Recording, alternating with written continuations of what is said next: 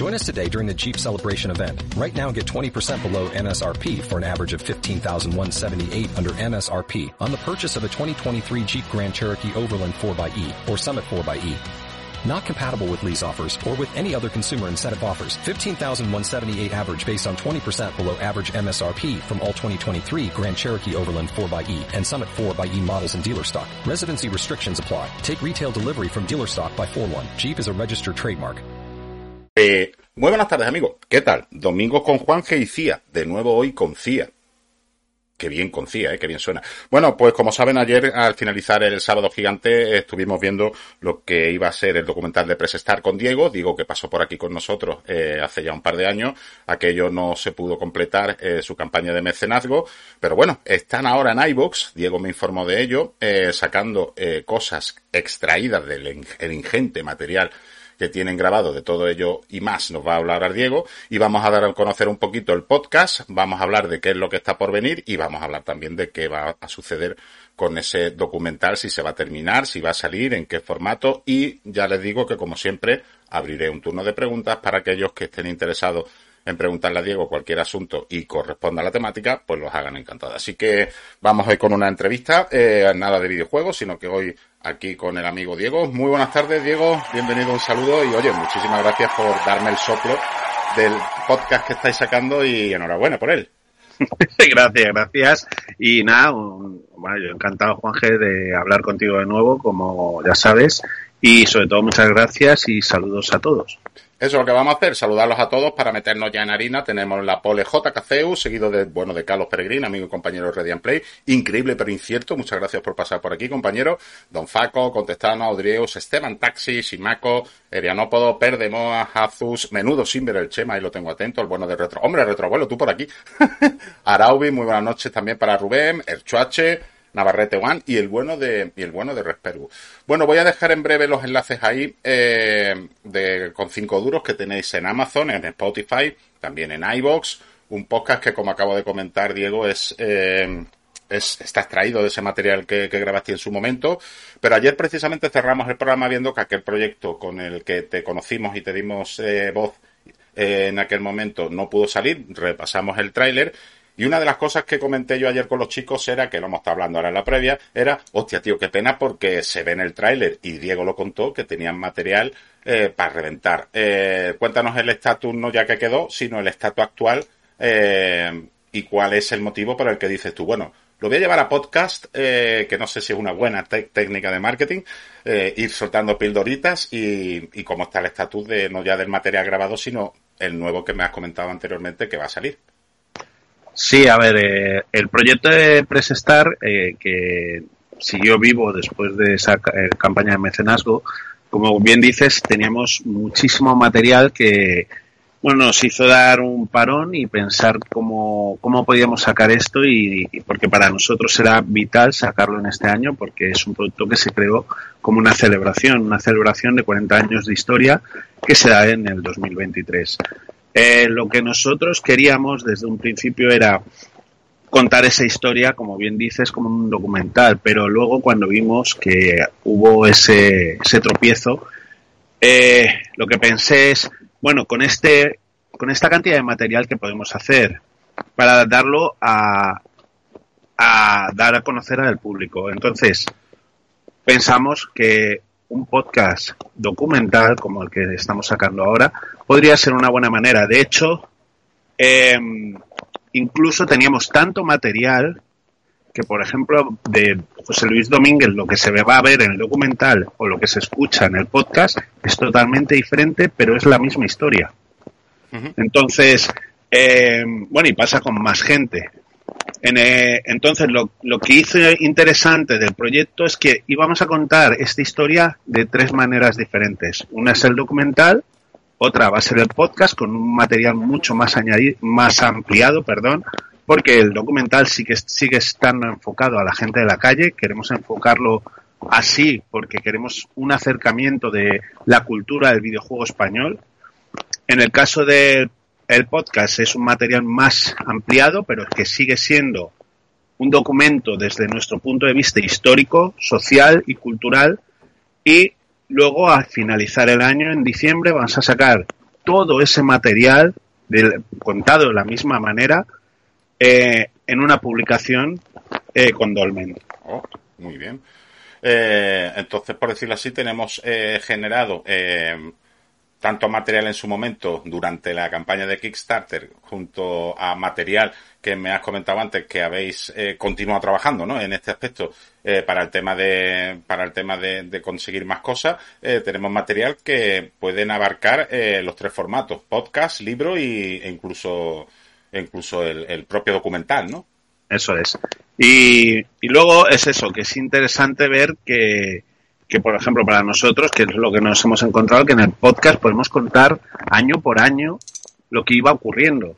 Y es lo que, bueno, eh, estáis invitados a escucharlo y ver eh, el enfoque que hemos dado, que es no contamos la historia de Indescom, sino que los integrantes de Indescom nos van a contar esa historia desde varios puntos de vista. O sea, es algo que realmente nunca se ha hecho eh, en este aspecto, porque incluso las preguntas desde un punto de vista eh, más, más cercano, más social, más humano, nos dan un resultado de la historia que es algo que nunca hemos escuchado. Por eso os invito a que, a que entréis en ese podcast que, y sobre todo que lo disfrutéis, porque es una celebración.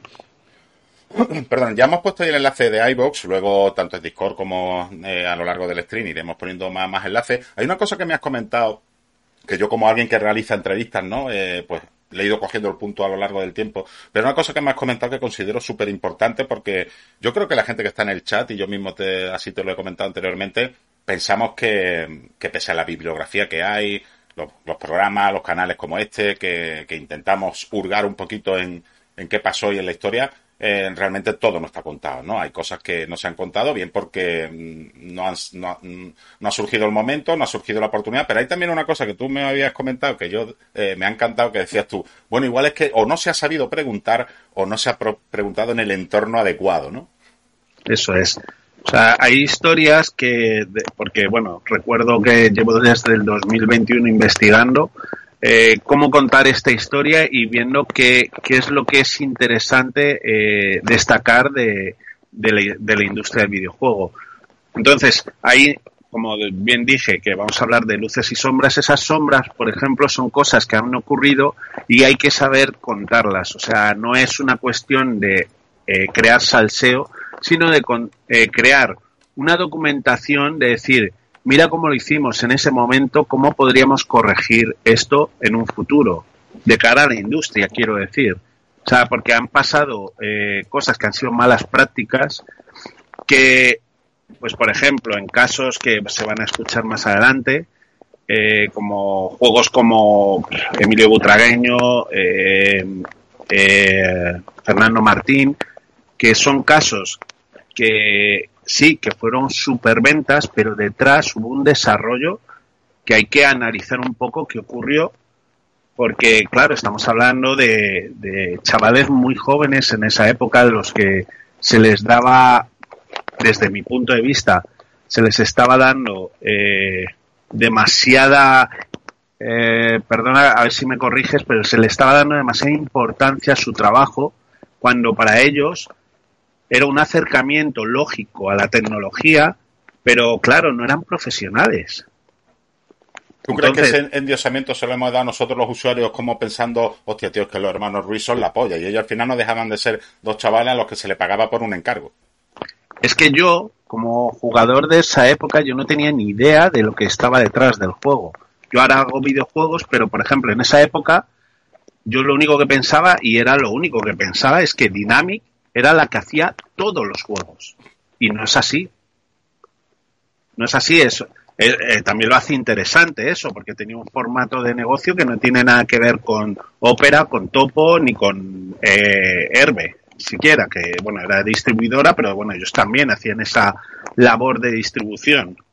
¿Sabes? Porque al final todos esos juegos que traían estos chavales, ya sea por la época de Future Stars o por lo que sea, eran, eran chavales que, bueno, como te comentaba antes, había uno que decía que para ellos era como ir a la fábrica de Billy Wonka, ¿sabes? Que era como estaba todo muy idealizado. Ibas a ver a Víctor Ruiz, esto lo dicen ellos tal cual, ibas a ver a Víctor Ruiz, que era alguien al quien admirabas. Claro, yo no sabía los, los propios chicos que le estaban haciendo al juego. Exacto.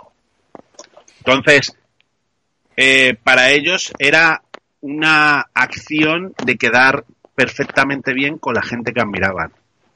Con lo cual, eso a veces pues caía en una mala labor, por así decir. ¿Sabes? Porque el chaval no podía o porque no llegaba. O sea, era un tema de, de era un tema técnico, sin más. ¿Sabes? Dentro, dentro de ese el chaval no llega, como nos pregunta por ahí Respergus. Respergus es que un trolete, ya lo sabe. Eh, ¿Se puede hablar de explotación eh, laboral en algún caso a los muchachos? ¿O si el muchacho no llegaba o no daba, pues se cogía y se sustituía por otro? Eh, bueno, pasaban ambas cosas, pero a ver, lo de... a ver, lo de explotación laboral desde mi yo esto hablo por mí sí, con lo que tú tengas, vosotros vosotros vais a escuchar el documental y sacaréis vuestras conclusiones, pero desde mi punto de vista, ellos iban a la fuente. En ese momento, los únicos que estaban interesados por lo que es la tecnología eran los chavales jóvenes. O sea, no había nadie de 30 años que se pusiera a programar. ¿Sabes?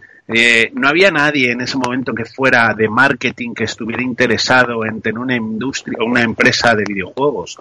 Era muy complicado, claro, dices, explotación, joder, a, a, a Rafa Gómez de Topo, eh, Paco lo va a buscar a Córdoba a pedir permiso a los padres para traérselo. O sea, y lo veían bien los padres, él. Quiero decir, no es que fuera otra época, es que no había acceso a la tecnología que no supiesen, eh, mm, por, por, así decirlo, explotar estos chavales. Eran, eran unos genios. Una de las cosas que he visto que sí que me ha llamado la atención es que casi todos eran cerebritos en el cole. Entonces, sus padres les dejaban hacer juegos porque sacaban buenas notas, claramente. Entonces decían, bueno, con tu tiempo libre lo que quieras, ¿sabes? Pero eran cerebritos todos. O sea, Charlie Granado, Rada, todos, todos estos que, que, que salen en los primeros capítulos, claro, eran chavales muy, muy inteligentes. Hay una cosa, eh, hay una cosa, independientemente de cómo comenta Respergo, de que sean genios locos y tal, yo entiendo que eso es, eso es así, pero hay una cosa que me comentabas también al respecto de la estructura del podcast, eh, que supongo que igual es la estructura que vas a tener en el documental. Eh, hablamos también de un target muy determinado, es decir, eh, por lo que tú me has comentado y el material que tienes, eh, lo has inventado de maneras que por decirlo así, va a haber un documental eh, de X capítulo o de X temporadas, por decirlo así, eh, em, con un material destinado a un público muy generalista, que no seríamos, o sea, que si yo voy a verlo digo, anda, pues este señor no me ha contado nada nuevo, ¿no? Y luego va a estar el, el, el podcast, donde va a ir año por año, que quiero que me explique eso, porque ya llevamos dos capítulos, pero después está el libro donde has comentado literalmente, creo que ya lo has comentado ya cuando estamos el programa lanzado, que ahí es donde va a salir todo. Eh, Diego, ¿todo es todo? Todo es todo lo que tengo grabado por ahora. O sea, eh, vamos a matizar. Yo lo que estoy haciendo son entrevistas desde de gente que empezó desde 1981 hasta el 2023. Entonces, cuando digo todo, todo, es, yo no voy a hablar de juegos en el documental, a menos que el juego per se si fuera un hito tecnológico en ese momento, que los hay y hay bastantes, pero no todos los juegos. Eh, sí que es importante destacar dentro del documental, y que lo voy a destacar, que sí que hubo una, un intento de, por ejemplo, en Herbe, de sacar segundas partes, que eso fue muy importante, aunque la segunda parte no fuera buena, fue muy importante porque España una de las cosas que no ha conseguido es tener identidad del videojuego. Cuando, por ejemplo, estamos hablando de un Mario Bros, ¿vale? El Mario Bros, que fue el primer fontanero de una arcade, Ahora, a día de hoy lo estás jugando en una Switch. ¿Por qué no estamos jugando a la pulga en una Switch? Bueno, en, en, este caso sí, perdón, en este caso es malo, porque yo hice un remake de la, de la pulga, pero, eh, pero sí que quiero decir, o Fred, Fred podría ser ahora un personaje de aventuras bestial. ¿Te refieres a porque eh, dentro de lo que es la industria española no, se han, no han perdurado esos, vamos a llamar así, personajes franquicias? Exacto, porque eso me ha llamado mucho la atención. No ha habido una un franquiciado de esos personajes y una evolución de esos personajes. A, hay, un cariño especial hacia estos personajes. Se puede ver, por ejemplo, en los remakes. Por ejemplo, claro, el remake de Freddy Hardest. tenemos remake de tal, tenemos remake de Sir Fred incluso, eh, pero de ahí a, un personaje, hombre, no lo vamos a poner a la altura de Mario en ningún caso porque Mario es Mario, lo mismo que si me dice Sonic, pero hostia, sí te puedo dar la razón en que, en que esos personajes que tanto dieron, no solo ya a las desarrolladoras, sino a nosotros los niños, eh, se jugaron y se olvidaron. No, pero que quiero decir que ahora Mario, estamos hablando de Mario porque ahora es Mario. Pero en ese momento, estamos hablando creo que del 87, cuando aparece la primera vez, no estoy seguro ahora, eh, ahí no era nadie. Entonces, ya habíamos sacado estos videojuegos. Si hubiera habido una evolución y ahora estás jugando un Fred que entra en una, igual, en una pirámide y va a por esos tesoros, pero de una manera en 3D, con alta calidad, dices, joder, ¿cómo ha llovido del, del Fred ese que era en pixel, en 8 bits? ¿Vale? Pero no ha habido esa mentalidad de evolución, de crear una franquicia, porque sí que ha habido remake, pero el remake no es nada. el remake, es un remake. Claro, es un remake. Mira, es muy interesante, fíjate que es muy interesante, y perdona que te interrumpa, Lilo lo no, no, no, que no se ha sabido, vamos, que no se ha sabido explotar los personajes y las franquicias como en otros lados. Eh, yo le preguntaría a Chema, y de paso a ti, eh, tampoco veo yo el mercado inglés, salvo a lo mejor DC, eh, ¿no? Chema, DC con, el huevo del de Astran de los, de los Oliver Twin, porque tenía un merchandising que te caga, eh, porque es que por, por, por, eh, por explotarse en su día no se han explotado ni los Lemmings que yo creo que más personas en franquicia en la industria que los Lemmings, de las que nosotros hemos vivido, no hay. Pero claro, ni Ocean ni nadie, más allá de licencias cinematográficas, ha explotado esto. ¿Puede esto estar, eh, Diego, hilado con lo que me comentabas antes, que los propios desarrolladores con los que tú has hablado, uno de los puntos que te comentaban era falta de apoyo institucional en la época? Eso es. Es que una de las cosas que he visto es que iban por libre. Estaban haciendo un dineral en algunos casos, como Indescom, como Herbe, pero nadie se fijaba en ellos. O sea, Herbe hacía y deshacía, y de, perdón, y hacía lo que quería, o sea, la bajada de precios y demás, que bueno, ya se verá cómo, cómo es el modus operandi de esa bajada, pero claro, se daba en, un, en una España que estaba más interesada en expropiar a Rumasa, que eso también sale en el podcast, y no se fijaban en, en lo que estaba pasando, en el, en el pirateo masivo que había, eh, sabes que, era me, me resulta muy curioso esos momentos por cómo lo estamos contando y cómo van a sacar cada uno su propia conclusión de hostia esto no me acordaba o, oye esto no sabía que pasó así sabes pero sí que es verdad y luego también se va a ver Herbe al final cuando empieza eran eran unos novatos qué pasa que sí que venían de la industria de una industria discográfica y que gracias a eso, por un golpe de suerte, se quedan prácticamente el 100% del mercado al primer mes de salir. O sea, es una... Claro, y digo, ¿y eso no se da cuenta el, el, eh, el Estado? Me llamó muchísimo la atención eso. Digo, joder, pero si... ¿Sabes? bueno, fueron los número uno, eh, llegó a ser, de hecho, España el número uno en ventas de videojuegos aquí en España. Mira, vamos a poner, porque mira, precisamente me lo ha comentado ahí un par de usuarios a la vez. Eh, Diego, tú intentaste llevar la pulga, pero claro, es que me comentaré los muchachos, oye Juan, que es que eh, para la Nintendo Switch se ha llevado el Saboteur, que es nuestra, por decirlo así, de nuestra época, ¿no? Sí, pero, hombre, y, también, sin ir a, ahora eso. Por ejemplo, Dynamic sí que intentó llevar a más el, el Navi Moves lo sacó con FX también. O sea, intentó seguir con esa franquicia. Pero ¿qué pasa? Que. Y bueno, que, nadie más lo ha hecho, realmente. Hombre, yo hice, eh, cuando hice yo la pulga con Paco, lo que sí que quería era hacer algo muy por encima de lo que era la pulga inicial, pero no sé, pero vamos, por mi parte, yo a día de hoy, si hago una pulga, haría un espiro. ¿sabes? Haría algo mucho más avanzado, algo mucho más infantil, pero también que sea eh, nuevo. Algo nuevo, o sea, meter más personajes, o sea, más tipos de pulga, o, ¿sabes? ¿Por qué no se ha hecho eso? Es que eso es algo que... Pero eso, eso es una reflexión que tú sacas después de todo el contenido. ¿Realmente eso se lo ha llegado a plantear a ellos como el apoyo institucional? No, no, esto ya, eso vendrá después. O sea, esto es una reflexión que se me ha dado incluso con entrevistas con más gente. ¿Sabes? Porque, claro, he sacado muchas, eh, claro, estoy viendo por qué no hay industria ahora, eh, estoy viendo por qué, por qué no ha pasado esto que estoy diciendo, porque no ha habido un, un desarrollo de esos personajes a día de hoy.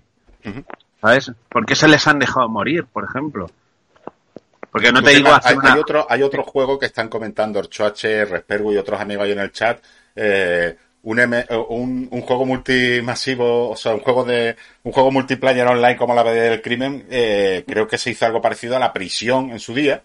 pero tú te imaginas, pero tú te imaginas una BD del crimen online donde tú entraras y estuvieras durmiendo, eso podría ser la hostia. Técnicamente es posible, Diego. Bueno, y, y no vaya, y, o un Sir Fred a día de hoy, ¿sabes? Un Sir Fred bien hecho en 3D con ese personaje de ya no rescatar a la princesa, sino hacer lo que sea.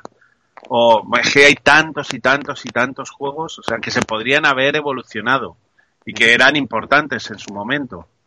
Pero sí, bueno, eh, o bueno, y Camelot Warrior, sin ir más lejos, o, o, o Profanation. Profanation ya que no sea una bola o que siga siendo una bola, ¿sabes? Pero evolucionar eso. O sea, un plataformas con la explosión bestial que hay de plataformas desde hace varios años en, en la industria, hacer un plataformas diferente, nuevo en 3D del de, Profanation, vamos, sería increíble. Sería increíble.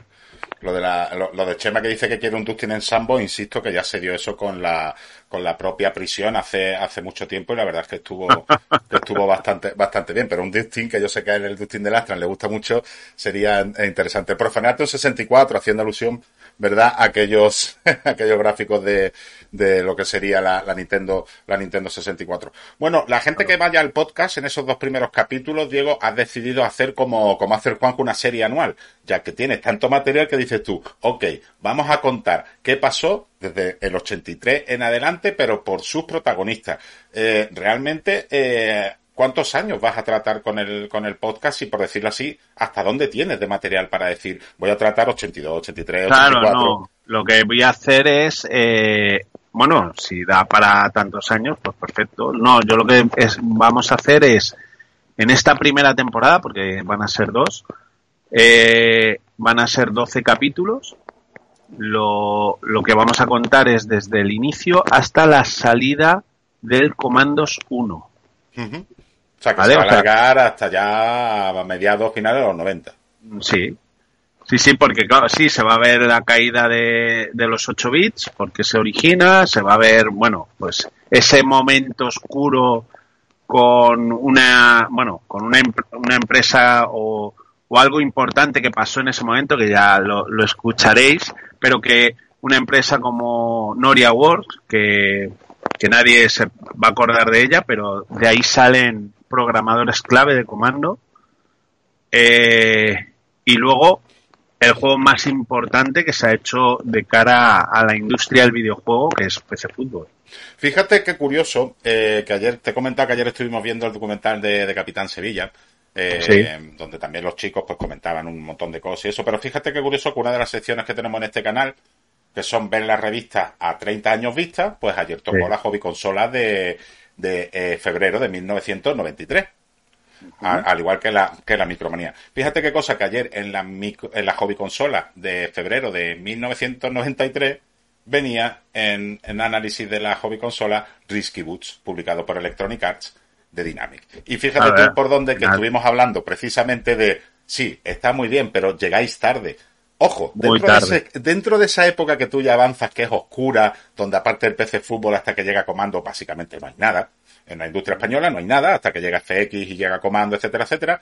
Eh, nunca pregunto, ¿eh? ¿Le has preguntado a los, a los implicados en el documental, oye, ¿por qué, qué, qué, qué, os creéis? ¿Que el Spectrum iba a ser para siempre? ¿No os dio por saltar a la consola antes? Sí, sí, sí, sí lo, sí, claro. claro. Y tengo la respuesta, ¿eh? Eh, bueno, una de las cosas que pasan, y esto también vuelvo a decir que es mi opinión, es que uno de los bienes y males que ocurren en ese momento es que eh, Amstrad España se queda también la licencia de Spectrum, con lo cual vende en España una bestialidad, que eso lo va a decir. Eso es uno de los primeros males de por qué se alargó los 8 bits en España. Cuando te refieres a males significa estoy ganando mucho dinero, ¿para qué voy a invertir? No, claro, o sea, para, para, que, vamos, para que vamos a hacer videojuegos, claro, digo, en el 87 sale eh, la Nintendo, la primera. Entonces, en ese momento estaba, es que no me quiero equivocar, pero todavía no, no se había hecho ni siquiera Viaje al centro de la Tierra. En el 87 creo que no, creo que no. No, es en el 89. Vale, en el 87 estaban... Coño, perdón que Espera un momento. Sí, sí, sí no te preocupes. Yo mientras voy a ver si tenemos. Una revisión. Eh, voy, a mirar si te parece, Diego, mientras que tú haces eso para comentar algunas preguntas interesantes que, que tengan los chicos, porque mira, se me está yendo la pelota y a mí me encanta que se os vaya la pelota porque es que yo pienso igual que vosotros, ¿no? Eh, hablaba del Fantine Steam, que son casos distintos, ya le dice Chema que es un homenaje, eh, pero por ahí ya a la gente se le empieza a ir la pelota. Creo que he querido por ahí una cosa curiosa porque decía Pepe y Elsa, una mezcla de varios personajes en plan Final, Fantasy Spain. Eh, Chema dice un Super Smash Bros. con el Abad, el Dustin, el comandante Serena, Alfred. Bueno, eso sería la polla. bueno, voy a, os voy a soltar una que está, está dentro de mis conversaciones con desarrolladores. cuéntame algo, Diego, no me han mandado. No un momento, un momento. se hizo, Claro, porque no un momento, un momento, antes que me cuenten nada. Ah, Decirle A, quién ha sido, a Pep, que el libro no está porque el libro él ha llegado tarde, el libro va a salir a finales de año con Dolmen. Yo dejo ahí ah. el enlace a iVoox. Cuéntame, Diego, cuéntame, porque no me ha mandado nada, Diego, no me ha mandado nada, cuéntame. no me han dejado. A ver, por ejemplo, ¿por qué no se ha hecho aquí nunca un, juego de los vingueros? Que no es coña, ¿eh? De los vingueros, de, de, de la película mítica de cuando se empezó a jugar al bingo aquí en España, que era del destape. A ver, estamos entrando a, una, a, un ámbito cultural muy casposo, Diego, porque por hacerse se hizo uno que sacó Micro Hobby del 23F. Por hacerse se hizo. Sí, ya, pero quiero decir, si tú haces, claro, pero que eso es un, un videojuego que te aseguro que iba a funcionar, igual que hicieron un, un videojuego de Bad Spencer y Terence Hill y fue un bombazo, ¿sabes? Te refieres al que se ha hecho realizado hace poco, ¿no? Sí, sí, sí, sí. Claro, que eso me hizo mucha gracia, pero bueno, que eso es un, es un tema tonto. Eh, nadie va a hacer eso a día de hoy. A día de hoy. Lo que sí que es importante es lo que he reseñado, porque no ha habido una, una reflexión de llevar esos personajes a, a, a las nuevas consolas y a los nuevos desarrollos y a la nueva visión de lo que es el eh, jugar actualmente. Hostia, es que, me, me estoy mirando con lo de los comentarios del chat, Diego eh, Mortadelo y Filemón, pues Pajar y eso. Pero es que Archuache ya lo veo ya tirando, apuntando alto. Una aventura gráfica de verano azul. O sea, lo que sería Timberwolf Park, lo que sería Timberwolf Park, pero con Tito y, Piraña. claro, claro. O sea, es que por eso digo que es, sé que, que da para eso y para más, pero que es lógico que, que pensemos por qué no hemos explotado algo así. Mira, eh, sin ir más lejos, figurar sacó Curro Jiménez. ¿Sabes? En su momento. Y Capitán Trueno también fue un programa que vimos Trueno. Exacto, y Capitán Pero, hombre, yo, yo coincido, perdona Diego, yo coincido un poco con lo que dice Chema. Pajavi este eso más allá de nuestras fronteras no iba a vender nada, ni, se iba, ni va a ser conocido. Ahora, un cómic igual sí. O sea, Pajavi este eso lo veo, a ver, lo veo como mercado interno, como para que en la época diera un palotazo en venta, ¿no? Ahí con, pero, pero no, hablando en serio, yo creo que tendríamos que buscar eh, no solo un personaje franquicia nacido y desarrollado dentro de la industria del videojuego, como los que tú has comentado, pues Fred, eh, o, Dustin, o en un momento dado Freddy Harder, cualquiera de estos, pero también deberíamos de haber en un momento dado apurado más eh, lo, ya existente, ¿no? Los cómics de Mortadelo y Filemón con el propio Ibáñez, que salieron juegos de zipizape para vomitar en aventuras conversacionales, o eso yo creo que sí que tiene, porque fíjate, el primer Mortadelo y, Filemón que sale es alemán. Sí, sí, sí, sí. Sí, pero igual, Mortadelo y Filemón, o sea, a día de hoy, quiero decir. Lo que pasa es que también tendría que tener una reestructuración de, cómo se haría el juego, pero, pero bueno, o de Super López, joder. Un gran auto con el Dioni, ¿lo ves tú o no? Sí. ya ves. Escúchame, como ves, si queréis ideas, los desarrolladores, si queréis, los, no desarrolladores de indie, si queréis, venir un día por el canal o por Discord, que por ideas no va a ser. Además, nada, nada, nada descabellada, ¿eh? Eh, Araubi coincidía conmigo que Mortal y Filemón es mucho más internacional. Chema comentaba esto que acabo de decir yo acerca del primer Mortal y Filemón se hizo en Alemania, pero es que aquí, allí ya estaba pegando, ¿no? Eh, con lo cual, eh, los, los, Marvel españoles. Eh, bueno, volviendo un poquito a eso, cuéntame más cosas, cuéntame más cosas que no estén en iBox o que no estén todavía hasta llegada del libro para tener algo, ¿no? Digo, para tener aquí un poquito la del partner, porque antes hablábamos de que, mm, no se ha hablado, pero tú has logrado hablar, y eso entiendo que no lo vayas a decir ahora, pero has logrado ahondar un poquito en cifras, cifras de ventas, cifras eh, que se manejaban y sobre todo lo que podía llegar a cobrar un muchacho, supuestamente. Claro, o sea, una de las cosas, bueno, que a ver si puedo ahondar un poquito más en esto, porque quiero decir, en esa época, antes de decirte la respuesta a tu pregunta, en esa época, que actualmente también, el juego se veía como un jueguito se veía como una pérdida de tiempo, se veía como, como algo muy negativo. Entonces, una de las cosas que yo quería saber es, vale, ¿cuánto ganabas tú con el, con el jueguito? ¿O cuánto ganabas tú he contratado en tal empresa? ¿Había, había primas? Vale, todo eso se va a hablar en el... Y la gente va a flipar, porque a uno de ellos le pregunto a día de hoy, y le dije, perdona, ¿vas a hacer videojuegos? ¿Vas a seguir haciendo videojuegos? Y me dice, sí, la verdad que me apetece seguir haciendo videojuegos. ¿Por qué dejaste de hacer videojuegos? Dice, porque en mi círculo familiar me dijeron que se iba a hacer jueguitos toda mi vida. Y yo le dije, ¿y no le dijiste, oye, ¿y no le dijiste que con ese jueguito te habías comprado tu casa? ¿sabes? Me parece muy curioso la demonización eh, que hay a día de hoy también del videojuego, cuando el videojuego es cultura.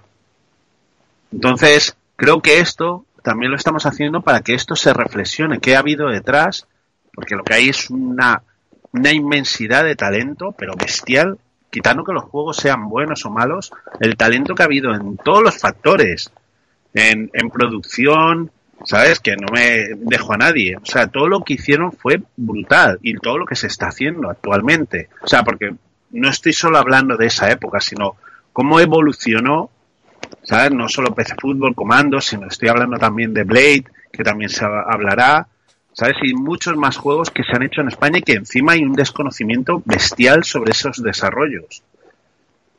Eh, al respecto de cifras de entonces de, de ventas, porque Respergo, insisto, un trolete, ¿no? Eh, no se habla nada de qué ordenador se vendió más ni qué ordenador se vendió menos, pero lo que sí podemos decir es que eh, Spectrum y Astran eran los ordenadores base para programar eh, por parte de la mayoría de desarrolladores, no así sí. el Commodore.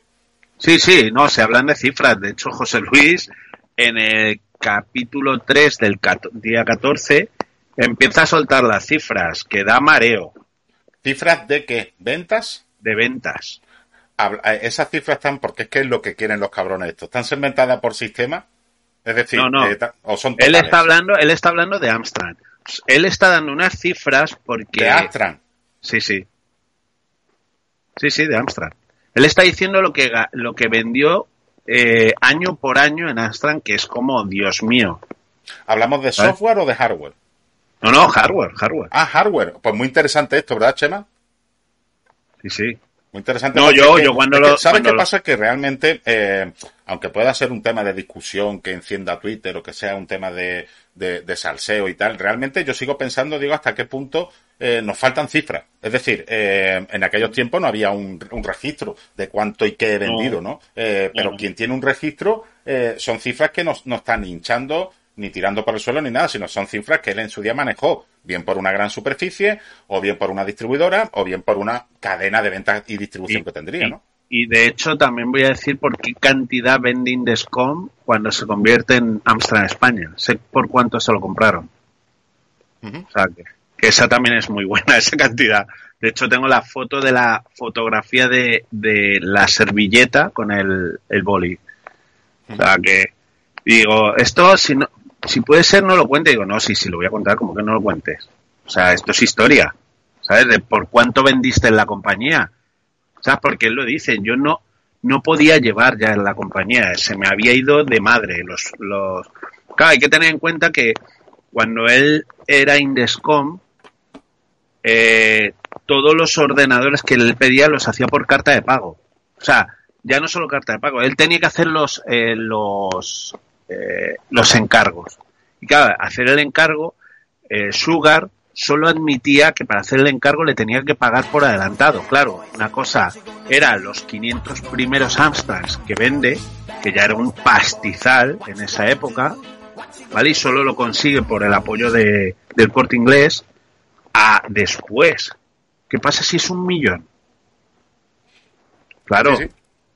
Bueno, muchas gracias a Criaturas Punk, que se nos suscribes con Prime, muchísimas gracias. Comentaba por ahí alguien antes, Sardana, eh, Sardaca SDK, hablando a esto del tema de hasta cuándo va a estar con los muñequitos, ¿no? Que a él, a él o a ella, un basura, le tocó el hombro por detrás y dijo, oye, ¿hasta cuándo va a estar ahí con los muñequitos? Siempre hemos sido muy, como muy, ¿no? Estos son los niños, los rarillos, ¿no? Los que siempre están ahí con, con el ordenador, ¿no? Eh, comenta Chema que José Luis nunca lo ha contado. Eh, Astra España mandaba comunicados de prensa eh, o Araubi que publicaba eh, sus resultados cada año, eh, muy buenas para, para Andrew 50, Benedictine que recomienda el podcast de MS2 Club, muchas gracias por el spam, no, no tengo nada más que añadir. Pero bueno, eh, tenemos aquí a Chema que dice, tengo una pregunta, ¿se está cotejando lo que te cuentan en las entrevistas a día de hoy con lo que se publicaba en la época con revistas? Es decir, Claro. entrevistas Eso- y revistas eh, tú estás mirando a ver si tenemos algún tipo de analogía Sí. o disparate que sea una horquilla preocupante. Sí, sí. No solo se está cotejando, sino que lo estoy haciendo yo y es una puta pesadilla. Bueno, ¿sabes? hablando de puta Porque pesadilla. a- a día de hoy, o sea, a, a partir de Hermes es más fácil, pero la época de Indescom, Dios mío. Porque claro, ahí las noticias que salían eran en revistas inglesas y muchas eran semanales. Pero eso se va a ver en el documental. El documental se ve en la revista y la pongo y la traduzco, de hecho. Que... Pero sí, sí. eh, al ser un documental, es eso, está muy, muy documentado. Realmente, sin, sin, sin desvelar nada, ¿no? Porque para eso están los documentales y los podcasts. Eh, ya está la gente dice por ahí, Araubi, que para el día de San Valentín los australianos con tu podcast van a tener un regalo. no sé si será a modo de cifras y ventas, ¿no? Pero eh, cuando dices que es un infierno, eh, realmente mm, ese infierno de búsqueda y de indagar y de escarbar da sus frutos, Diego, o llega un momento en el que Sí. dices, eh, no, o sea, no voy a encontrar nada ya. O sea, llega un momento en que te rindes y decir, no sé ya dónde puedo mirar qué se vendió qué año. Mira, voy a contar una anécdota. En el capítulo 2, cuando está hablando de Dynamic, eh, están hablando de, de Babaliba. Entonces, eh, Nacho le dice a Víctor, sí, te voy a decir una, una pista a ver si te suena. Blue, el pingüino. Claro, yo cuando dice eso digo, ¿qué está hablando? Vale, pues escarbando en las revistas, ya sé de a qué se refería. Cuando estaban haciendo Babaliba, iban a hacer el, el arcade este del pingüino que movía bloques. A ver, ahí que hay tanto friki de, de arcades. ¿Cómo se llamaba este? Que eh, el pengo, ¿vale? Iban a hacer el pengo. Y claro, el personaje del pengo se llama Blue. Y yo, ahí va mi padre. Y digo, "Jo, claro, es que no lo entiendo, porque le hice una cosa ahí en clave. Digo, vale, vale. O sea, que cuando dices Blue te refieres al pingüino del pengo porque no ibais a hacer el seimazón, sino que ibais a hacer un pengo. De ahí los bloques de piedra que O se ven en el seimazón y diciendo demás. que esa estética de los juegos era porque tenían en mente, porque ahora me empiezan a cuadrar según qué historia, porque tenían Sí. en mente un pengo. Sí. Sí, sí. Hostia, no, o sea, es que vi- viendo, viendo la estructura de los digo. mapas, te- lo que dice cuadra perfectamente, Diego. Sí, sí, sí, que sí, que sí. Por eso digo que al final es material nuevo porque por la investigación, o sea, que esto es un ejemplo de la investigación. O sea, búscate el micro hobby de la entrevista de Nacho que está diciendo eso, ¿sabes? Pues te puedo decir que me he leído no solo los micro hobbies, sino los ZX81, el ordenador personal, que ni sabía que existía esa revista, ¿sabes? Y de las inglesas, de las inglesas, Oye, Las pero ah, eh. Indescon que se preocupó de traer eh, de traer Astran, de traer también en la época de, de Oriol eh, los ZX80 y los ZX81 para que la gente los ensamblara. Eh, después de esa preocupación por traer el hardware, lo digo porque acabas de mencionar el tema de la revista inglesa, hasta que no sale Micro Hobby y se empiezan a, a ver esos magníficos, tremendos cursos que realizó Micro Hobby, que es una obra que hay que reconocerle, es una labor, la de los cursos de Micro Hobby, para que los chavales empezaran a hacer cosas, pero el que ya hacía cosas, ¿de dónde sacaba la bibliografía? Porque con un manual, y tengo aquí a Pep, que ha trabajado, ha trabajado con ZX80 con ZX81, la bibliografía Ah. era muy justa para hacer Sota, Caballo y Rey. A, a Eh, ver, la- claro, es que no había. A ver, la primera Se, bibliografía... se traía, se importaba de alguna manera, Diego, a lo que yo me refiero. No, no, no, no. Lo primero que hay es el manual del Club del Usuario del ZX de, de Ventamatic, que es lo primero que hay para lo- los usuarios de ZX80, que igual, eh, descubriendo por revistas, al primer Simo va Ventamatic y se hace un concurso dentro de los usuarios de ZX, vamos, los reúne, los que había en España los reúne en el Simo. Que dije, uy, qué interesante, porque fue al inicio. ¿sabes? Luego, a partir de ahí, eh, José Luis con Indescom, hasta que no eh, crea la editorial que tiene él, porque empieza a sacar revistas, ahí sí que empieza a traducir libros, pero empieza ahí, en ese, no al inicio. ¿Crees tú que por este motivo eh, lo que se hacía en los inicios, un Fresh, una pulga, eh, tiene mucho más mérito? Porque eso era autodidacta total ya. O sea, era autodidacta a unos niveles planetarios, vamos.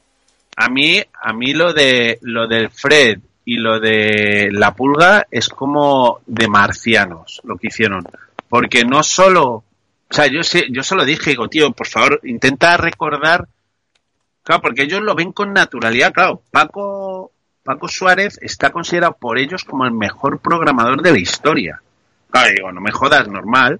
O sea, te traen un Amstrad sin, sin documentación, sin nada, o sea, el modelo, el modelo que no va a salir a la calle, y dices, sobre un juego que te habías, habías tardado tres o cuatro meses, hazme la pulga en un mes. Sin documentación. Sí, sí, sí, por eso, por eso te digo que tiene Yo. un mérito de la hostia. Pero ya no mérito, era como, tío, sois marcianos.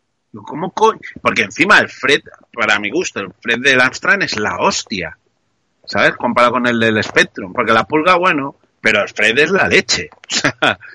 He puesto en pantalla, Diego, eh, que en el 85, muchas gracias a Pep por el recorte. Eh, la revista es Ordenador Popular, no sé si es una revista popular, si es una revista que conocéis alguno, yo no la conozco. Que en el 85 se vendieron en España 108.000 unidades de Amstrad 464, 664, 6128 Sí. y 8256. Si bien las, fuertes, las, las ventas fuertes del 8256, cerca de 40.000, corresponden al ejercicio de 1986. ¿Te cuadran estas cifras con lo que tú Sí. manejas en el documental, Diego? Sí, porque además el ordenador popular era una de las revistas que más metía eh, Indescom Public. Hostia, no conozco esa revista. eh, eh, igual es Claro que yo todavía que- era muy joven. ¿Esa revista cuando se empieza a, a publicar? Pues yo no la Que conozco. son de las primeras, son de las primeras. O sea, todavía no estaba, todavía no estaba Micro Hobby. O sea que, bueno, en ese año sí, sí estaba Micro Hobby ya. Pero, pero vamos, que, que lo que te estaba contando, perdona, eh, que sí, que fue de marcianos lo que hicieron tanto los de Made in Spain como Paco, claro, lo de Paco también fue tremendo. Y eso no se vuelve a repetir. O sea, lo que hacen la hazaña esta de, de trabajar sobre un ordenador totalmente nuevo y hacer eso fue como, madre mía. Digo, joder, esto no tiene una calle todavía aquí en España. Sí, sí, pero que es que me parece brutal. Y encima, to- encima número uno en Inglaterra, que es como ala. Y el otro ahí, ahí. El otro se quedó número dos o por ahí. Sí, fueron, fueron- De hecho, yo creo que, fíjate tú qué curioso que después de esos dos eh, salió buen software, desde mi punto de vista, buen software eh, por parte de la desarrolladora española, pero ya no copan semejantes tasas en las listas de venta ni en las listas de éxitos. ¿Por qué crees tú que pasó eso? ¿Porque había suficiente software de calidad en UK o porque la distribución desde España no se realizaba como era debido? Bien por distribución, bien por traducción. ¿Por qué crees que fue eso? Porque Por- salvo algún que otro juego en un top 10, pero para nada número uno, eh, eso que escuchamos, que a lo mejor tú en tu documental lo sacas, eso que dice Víctor Ruiz, sí, porque no sé qué, número uno en el no sé dónde, no, número uno en no sé dónde, no, muchacho, número uno fue la pulga y el fred y hasta ahí. No, no, ahí. no. Voy a decir uno que fue número uno que vais a flipar. Hyper Olympic. Pero eso, eso no me lo creo yo. ¿Cuándo, ¿cuándo es eso? Eh, fue años después, está en una revista, ¿eh? Número uno. Eh, está años después de cuando sale, porque no es en el año que sale, sino después. Empieza a ganar popularidad en, en Inglaterra y se mete de número uno.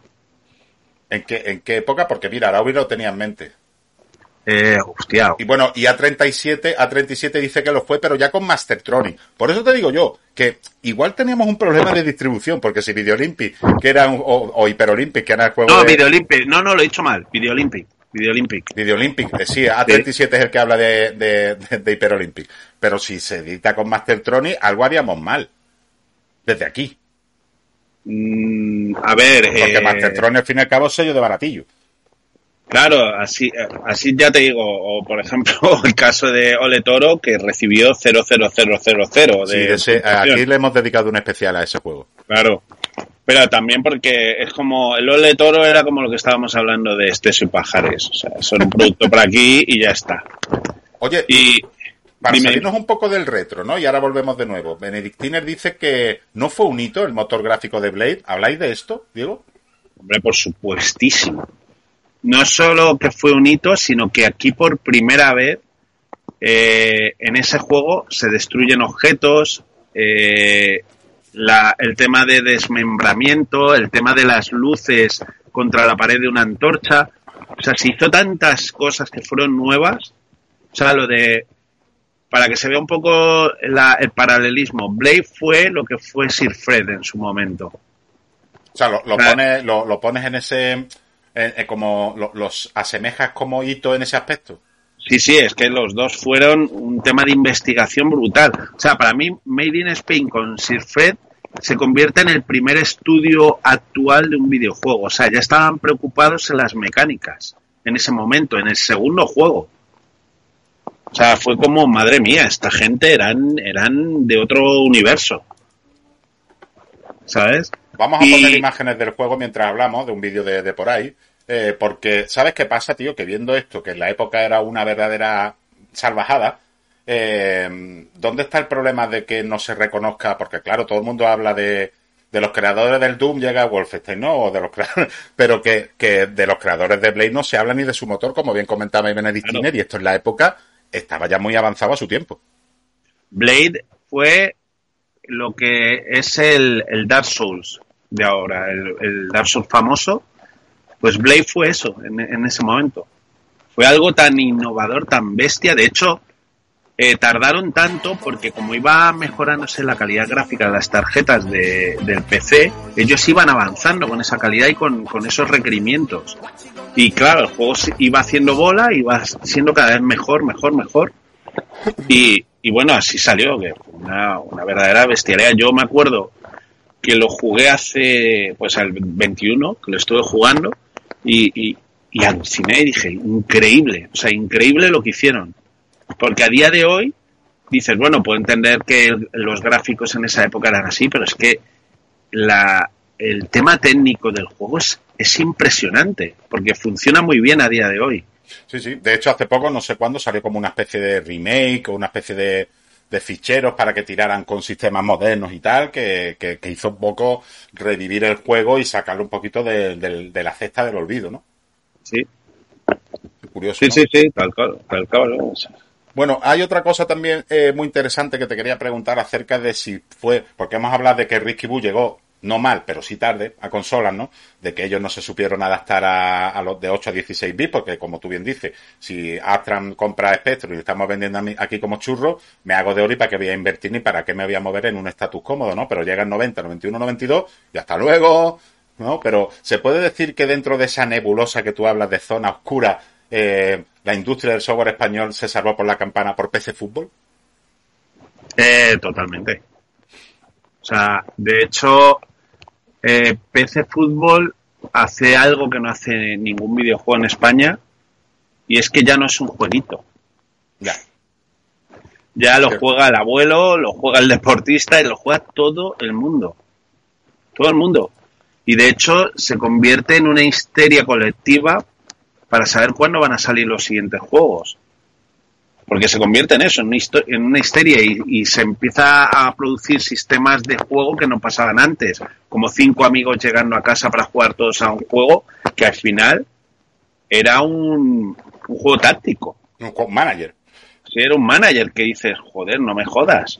O sea, y había gente que se ponía eh, los 90 minutos reales del partido, que era como, Dios mío. ¿sabes? Entonces, claro, con eso es, es una, una revolución. Eh, una de las cosas que yo destaco ahí es eh, que me pareció una genialidad bestial, pero también dada por, eh, lo van a contar, por lo que estaba pasando en ese momento, y es que de repente las tiendas habituales de los juegos, que era el corte inglés, y ya habían desaparecido todas las demás, que era el corte inglés, el corte inglés, eh, palabras textuales, digo, porque yo no las digo, se convirtió en un basurero.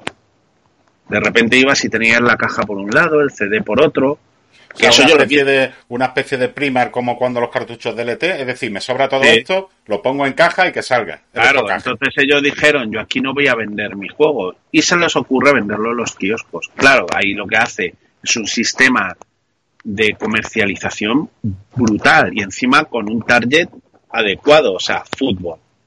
Sí, sí.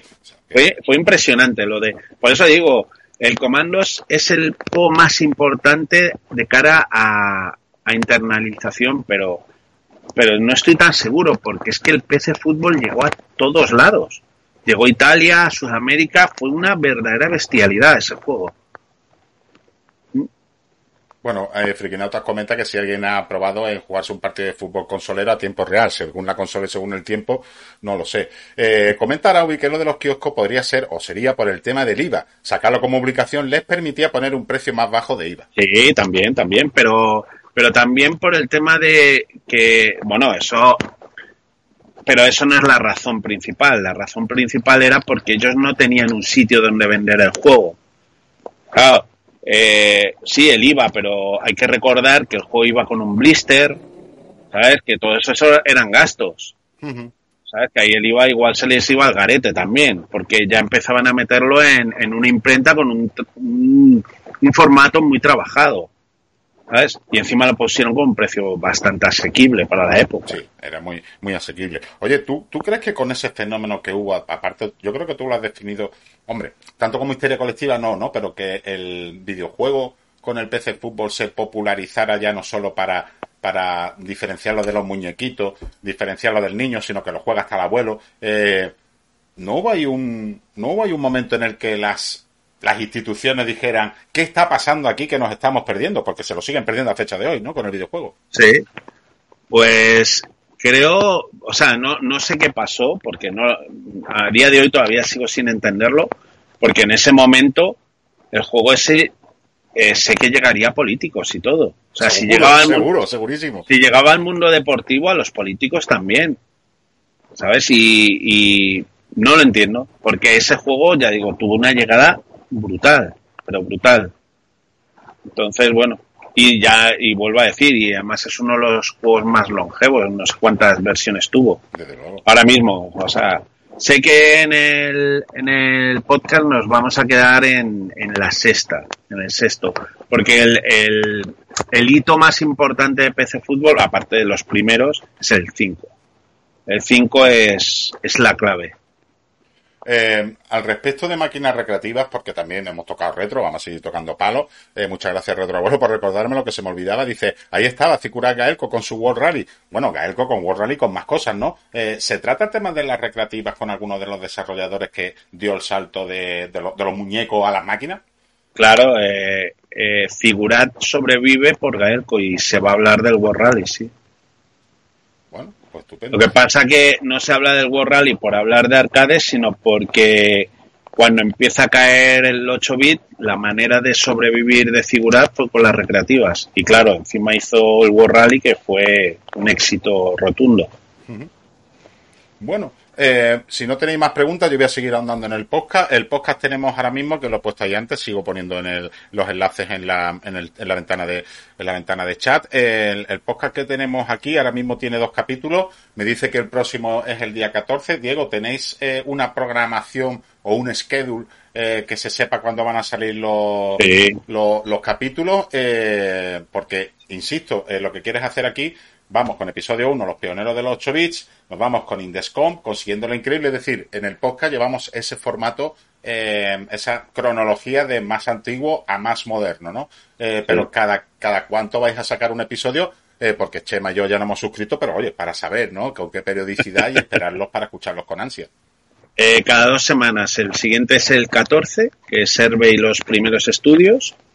Y el 28 eh, empieza ya el rock and roll. Y es Toposov y los hermanos Martín. ¿Vale? Y ya os dejo el siguiente, que es el 14, que es la edad de oro del pirateo español. La edad de oro del pirateo español. Eh, hasta la fecha eh, hay cosas que estén contando ahora de cómo les afecta o les favorece, si fuera el caso, el pirateo a, estas compañías, porque claro. Eh, claro, claro. Y es la primera vez que creo que se les pregunta ¿eh? a todos de manera masiva. Y vais a flipar con las respuestas. ¿Sabes? Porque es que alguno, bueno, no, no me voy a meter, no lo voy a decir, pero es que simplemente digo, vais a flipar con las respuestas, porque yo quería saber cómo viven, porque incluso en las revistas, Micro Hobby eh, se pone como, como adalid de, del tema del piroteo para reunir a todos los estudios en contra de la piratería. Joder, había alguno que ni recordaba eso. ¿El que eh, ¿La charla con Micro Hobby? Exacto.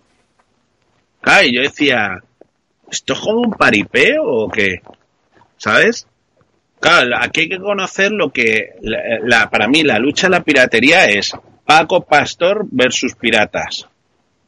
Porque fue Paco Pastor versus piratas. No hubo nadie. puede ser que Paco Pastor, Paco Pastor era el que más ganaba y decía, eh, no me toquéis los huevos. No, no, Paco Pastor habla con la poli para hacer las redadas famosas de Madrid. ¿Sabes? O sea, que si no es por Paco Pastor, la policía lo que menos piensa es ir a por una gente que tiene allí cuatro casés y, y, claro, cajas de lo que pasa Lo que pasa es que no estaba legislado y a esta gente solo los podían dejar en la, en la puerta del juzgado y dejarles libres.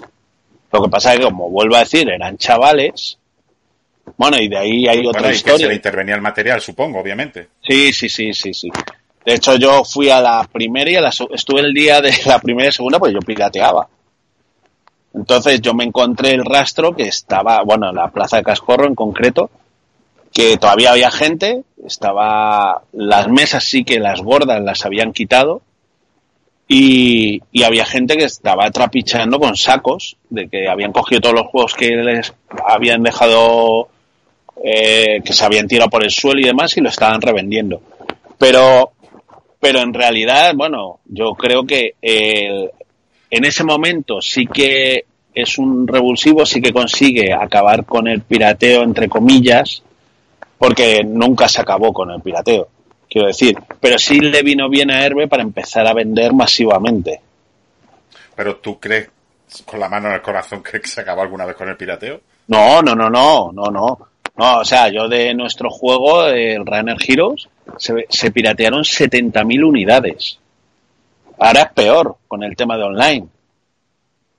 No, no, ahora digo en la época, en la época. No, en la época siguió. Lo que pasa es que no fue tan masivo porque lo que hizo, bueno, él no. más que nada, tú te refieres a que ya no era tan popular ir al rastro y ver las mesas con No, no, no, no, no, no. Eso, eso es por decirlo así lo que sacaron. No, los piratas se hicieron legales. Es que cuento la historia. Claro, eso tendréis que esperar al capítulo ese, pero se hicieron legales.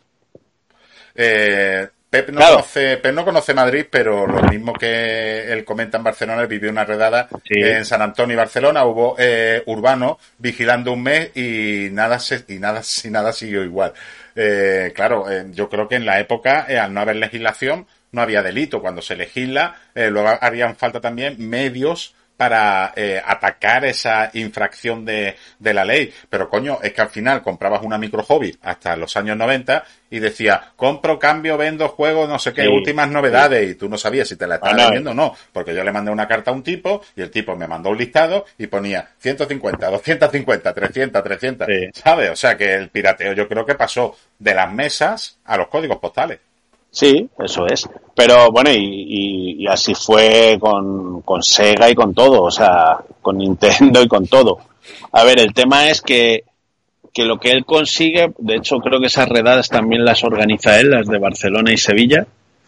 Lo que él consigue es eso, que, que esta gente, a ver, el, el problema, bueno, ya lo veréis, el problema del pirateo en ese momento era que había unos líderes que eran los que pirateaban para cada ordenador en, en el rastro y eran los que más vendían, que eran los que craqueaban el, juego. Eso es importante, porque Paco dice que el problema eran los niños del cole. Digo, no, sí, claro, el niño del cole te va a piratear el juego. El niño del cole lo que tenía era el juego. Y un doble pletina. Un doble pletina y muchos amigos. Entonces era como un virus. Entonces ahí no podías hacer nada. Pero es verdad que cuando baja el precio, sí que yo, por ejemplo, empiezo a comprarme juegos. Porque ya podía. Pero antes era imposible. el precio de un juego de dos mil y pico te comprabas dos o tres al mes. Sí, claro. Yo creo que, yo creo que tres juegos de 875 pelas o dos juegos, yo creo que era asequible para el que tenía un ordenador. Entendiendo que el que tiene un ordenador ha invertido 20, 30, 40 mil pelas en comprárselo. Sí, sí, sí.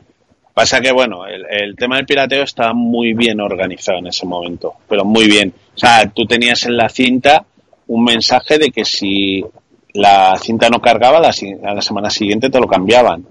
O tenían los listados de los juegos que iban a salir la siguiente semana, que yo flipaba. Digo, ¿cómo tienen los listados? Eso, eso, me ha pasado a mí.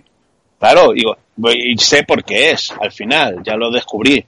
Claro, porque uno de ellos esto no lo cuento en el documental, pero sí lo sé. O sea, tenía uno de ellos, el padre era piloto y, iba a Inglaterra y se los llevaba uno de ellos y claro, venían todos cargados. Lo que sí, claro, claro. Y a la semana, claro, porque igual que en Herbe, en Herbe llamaban por teléfono y decían, eh, ¿tenéis el juego tal? Claro, como llegaba antes a Herbe, que a la, o sea, a la distribución del corte inglés y lo que fuera, ellos iban directamente ahí, claro, tenían antes. ¿Qué pasa? La labor ahí importante del pirateo era el que lo eh, saltaba la protección. Ese es el pirateo. Porque si no salta la protección, no hay, no hay venta. ¿Sabes? Entonces, ¿qué pasa? Que los estudios dejan de meter anti-cheat. Porque dicen, al final se lo van a saltar sí o sí. Y dicen, bueno, de hecho, bueno, se va a conocer de algunas empresas que quebraron por eso. ¿Por qué? Por invertir en técnicas anticopia. Exacto. Que no valen para nada. Exacto. ni en la época ni en la actualidad. Ah, eso es. Eso es. Mira, Pep dice que lo ha vivido, ¿no? Que eso era cierto. Comprabas y te enseñaban el recorte de publicidad de las novedades del domingo siguiente. Eso es. Eso es. Es que era flipante. Eso era flipante. Así que bueno. Qué grande. Bueno, pues creo que durante esta hora larga que hemos estado hemos desgranado un poquito todo lo que viene del documental, todo lo que ya es una realidad en el podcast, que vuelvo a poner el enlace ahí para los compañeros. No sé si alguno querrá realizar alguna otra pregunta, pero Diego, eh, ahora toca la otra parte, ¿no? Eh, ¿Qué te está pareciendo el feedback eh, porque claro, yo no conocía el, el, podcast hasta que me lo pasaste, ¿no? Y me dijiste, oye Juanje, vamos a hablar de él en el canal y tal, y tú sabes que yo encantado, ¿no? Eh, pero ¿cuál es el feedback que te están dando, no ya en, en, iBox o en las distintas plataformas vía comentarios, sino aquella gente que estuvo, estuvo contigo eh, participando en el proyecto, o con gente como yo que, que yo no puedo decir nada porque no lo he escuchado, no tengo tiempo, ya lo sabéis, pero que la gente que ya lo ha ido escuchando y eso, claro, es un material que no ha salido todavía. Eh, ¿Cuál es el feedback que te está dando el personal? Eh, te refieres a la gente de la calle, ¿no? Entiendo. Eh, la gente de la calle, el feedback es buenísimo, pero os voy a leer uno en concreto que me lo pasaron, que aluciné. Aluciné por, por lo que dijo, que fue como, madre mía, digo, qué, qué, qué increíble. Dijo, eh, aquí lo tengo. Perdona, que solo me tengo que ir a Twitter y ya. Bueno, aprovecho para darle las gracias a Santanás, 10 meses con nosotros, hablando del Coñanay. Sí, señor, muchas gracias, Santanás. a ver, mira, aquí está. Eh, sí, porque lo retuiteé, porque me pareció increíble. Dice un tal Juan Hidalgo Crea que hace, hace cosas muy bonitas con madera, por cierto, no quiero hacerlo público, pero es real. Hace cosas eh, con madera de temas de recreativas y de videojuegos. Y dice, una de las más bonitas cartas de amor a la industria del videojuego en España. Esto es una joya. Mil gracias a todos los que habéis formado parte de esta maravilla. Muy bien, fuerte, fuerte el aplauso para Diego, Fuerte el aplauso también para los, mira, al final cerca de 80 personas. Es que le gusta a la gente mucho un salseo, Diego, es que son así. son así de, son así de perrete. Como le doy un poquito de cancha y le, y le conteste dos o tres preguntas, eh, ni tan mal. Yo vuelvo a lo mismo, ¿no? Eh, intentando, eh, que no hace falta, creo, vender un poquito el contenido que tienes grabado y aquel contenido que también me has comentado. Porque lo estuvimos viendo ayer, ¿no? Aquellos que ya está entrevistado, entrevistado, me has comentado, oye, de los que no estaban entrevistados en Kickstarter, hemos logrado acceder a más, con lo cual, ni tan mal, ¿no? Pero, realmente eh, para no venderlo yo y que lo y que lo vendas tú eh, volvemos a lo mismo que yo creo que es una de las claves no eh, mm, ni todo era tan bonito ni todo era tan malo pero en realidad todo no está contado. Justo. Así que hombre yo os agradezco que todos los que lo escuchéis sí que es importante que y a mí me gusta saber el feedback porque es importante para nosotros la labor de ya digo de tres años que hemos realizado que saber qué opináis me da igual si es algo bueno o malo, yo siempre voy a intentar responderos, que eso creo que la gente lo está agradeciendo, que soy yo el que responde. Y, y nada, que estáis invitados a, a, esto, que es una celebración al final de 40 años de, de industria. De hecho, lo vais a ver, el podcast es gratuito. Yo ya te digo que cuantito que le pegue un vistazo, ya sabes que yo te dejaré mi comentario. Espero y deseo que los chicos hagan lo mismo porque es lo que dices tú, ¿no? Aparte, tú ya sabes, digo que aquí mi, mi, comunidad no es de las que, ni yo mismo, es de las que si no nos gusta algo, eh, tú lo sabes en primera mano, si no nos gusta algo lo decimos, oye, este documental parece caro, eh, te estás pasando, o sea, aquí siempre hemos ido de frente, y, pero siempre con un, con un intento siempre altru, eh, constructivo, ¿no? Para nada, eh, en plan tirar por el suelo, ni mucho menos el trabajo de nadie. Yo te agradezco enormemente que pusieras esto en mi conocimiento, al final cerca de 80 personas, yo creo que es la mejor prueba de ello y para ser un domingo con Juan Quicia, muchísimas gracias por haber confiado en este canal y su comunidad y muchísimas gracias por haber confiado en mí para darte visibilidad de este proyecto, Diego. Oye, muchas gracias a ti, sobre todo, y a... Hay que apuntar las ideas que nos han dado los chicos, ¿eh? De, de los sí, juegos sí, estos, ¿eh? Sí, sí, eso no hay que olvidarlo. Oye, y muchísimas gracias a todos por estar esto con un desconocido que os está contando que ha hecho un documental, una serie documental sobre la historia del videojuego en España. O sea, muchísimas gracias. A ti, Diego. Pues nada, con tu permiso, porque el programa hoy acaba aquí, no seguimos haciendo nada, ahora juega el Barça, mucha gente querrá verlo y ya sabes, Diego, que esto después estará subido también, yo lo subo a iVoox, también lo subo a YouTube, ya te citaré en Twitter, muchísimas gracias y cuando llegue el día 14 me dejo aquí un reminder para que los chicos sepan que, ya sale un capítulo nuevo, escuchar primero lo que tienes, obviamente, y darte la enhorabuena a ti, oye, y al resto del grupo, ¿no? Que habrá que, habrá que hablar también, Diego, de que aparte de Diego tienes un grupo detrás que trabaja, que edita, que maqueta, etcétera, etcétera. Eso es. Muy bien, pues es. muchísimas gracias a mis compañeros y amigos de Rediant Play, que aunque no haya ninguno, bueno, sí, oye, sí que están, están Benavai no está, pero está Flunky el agregado, SPT Trigo, un amigo, pero no miembro de Rediant Play, está Retroabuelo, no está Carlos Peregrín, que sí estuvo al inicio, ni Arnau, que para qué va a venir, ¿no? Como ha perdido el Madrid, pues Arnau no viene castigado. Vips y resto ya lo saben que no menos más importante. A37, Evo, MCK, Santana, Carlos Peregrín, Erchoache, Frikinauta, Gabón Fugazi, JKCU, Pepi Elsa, Respeto y millones de muñecos, Mike Lamp, VK, Neo, Bonanita, Mortegracie, eh, tenemos también por ahí al Chema, eh, muchísimas gracias Chema por pasar. Eh, Ela, Adrioguadicto, Acaoni, Alconde, Alfred, Alicedra, Araubi, Audrieus, Azota Pepito, Bat Madrid, Benedictiner, Calavera Mortis, Carlos Ibáñez Peregrín, Chafado, Contestano, Criaturas Pan, Zinduca, Darlau, Don Faco, Drasna, Detenso, Erianópodo, Esteban Taxes, Sorcista, Ezul, Sistema, Harlow Hillman, El Mesías, Hombre Tú por aquí, Peña, Idelgario, Nosío, Johnny LS, Juanjo García, Juan más 33, Catá, Crapton, Layer, Luisote, Migrumaz, Noez de 80, Nicolás Palermo, Berillán, Pedro 33, Perdemoa, Pícaro Doznar Games, Red Rooster Barcelona, Rogue, Sabreman, Sin Rumbo, Espiral, eh, Standard Gamer, Violet TV y Zanos. Vais a matar mundial de un disgusto. Como digo siempre, pasadlo bien, jugad mucho y saludos. Adiós. Adiós. Hey baby, I hear the blues are calling, tossed salads and scrambled eggs. Mercy. And maybe I seem a bit confused. Yeah, maybe, but I got you pegged. but I don't know what to do with those tossed salads and scrambled eggs. They're calling again. Scrambled eggs all over my face. What is a boy to do?